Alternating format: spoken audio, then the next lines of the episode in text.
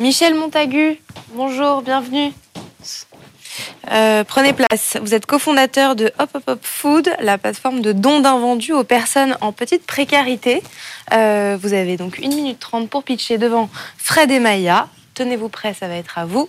Top chrono, c'est parti. Bonjour, merci de me recevoir. Mon nom est Michel Montagu, je suis le cofondateur de Hop Hop Food.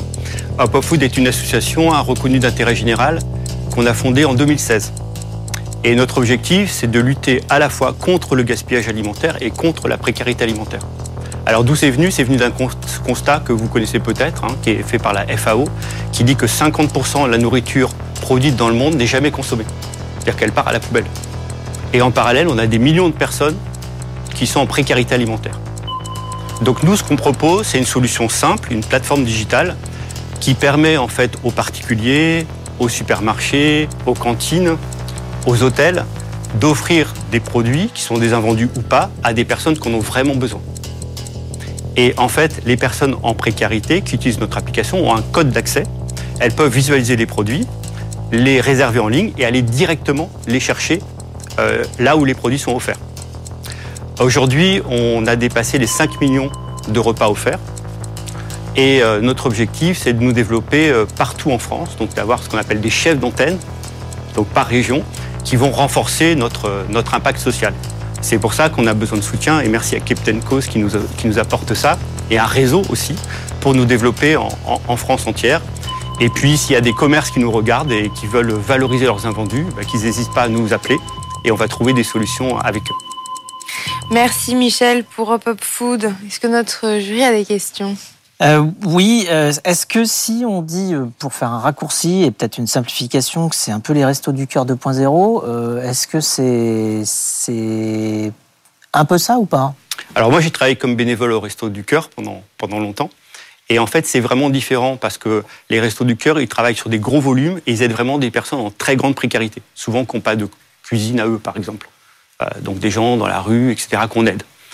chez Hop Hop Food, on a des personnes plutôt en petite précarité, notamment des étudiants en galère ou des femmes seules avec enfants qui ont souvent un petit logement, une petite cuisine, parce qu'il va falloir récupérer des produits et souvent les cuisiner. Donc on donne un petit coup de pouce, si vous voulez. Donc c'est un petit peu différent des, restos du cœur. Et puis, euh, ils font beaucoup mieux, en fait, euh, ce que nous, on fait en petit. C'est-à-dire c'est vraiment une grosse association.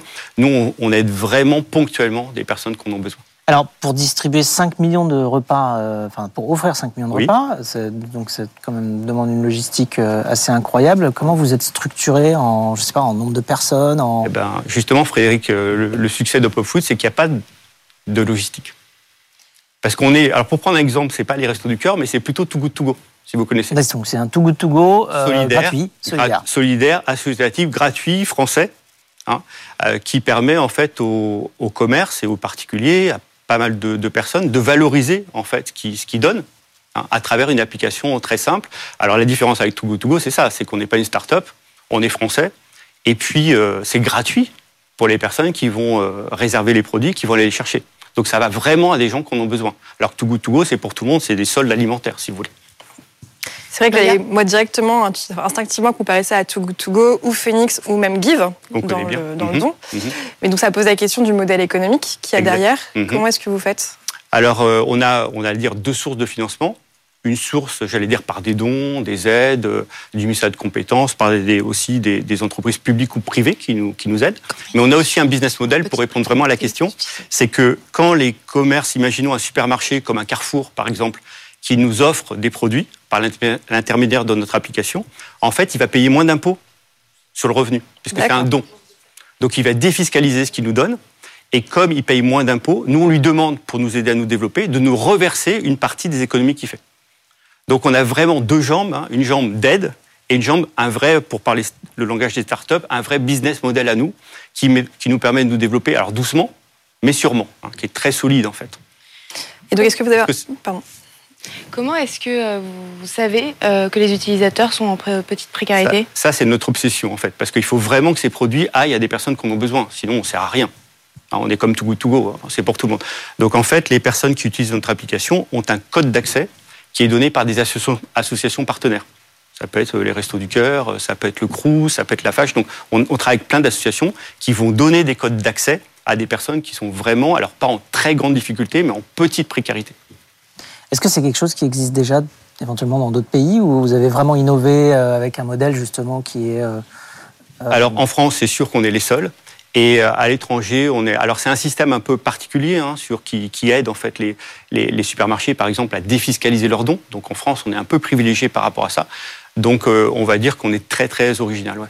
Il y a quelque chose qui ressemble un peu, euh, je crois, en Angleterre, mais qui n'est pas tout à fait comparable. On peut dire qu'on est, euh, euh, sans arrogance du tout, hein, c'est pour répondre à votre question, on est relativement unique. Maya, tu avais une question. J'avais une dernière question peut-être sur bah, combien est-ce qu'il y a de personnes qui travaillent pour cette association et si on n'est pas là pour vous faire un don, comment est-ce qu'on peut vous aider? Alors il y a plusieurs façons de nous aider. Alors combien il y a de personnes qui travaillent pour notre association? On commence à recruter, donc en CDI ou déjà en auto-entrepreneur. Donc on sera 10 personnes l'année prochaine. Hein, voilà.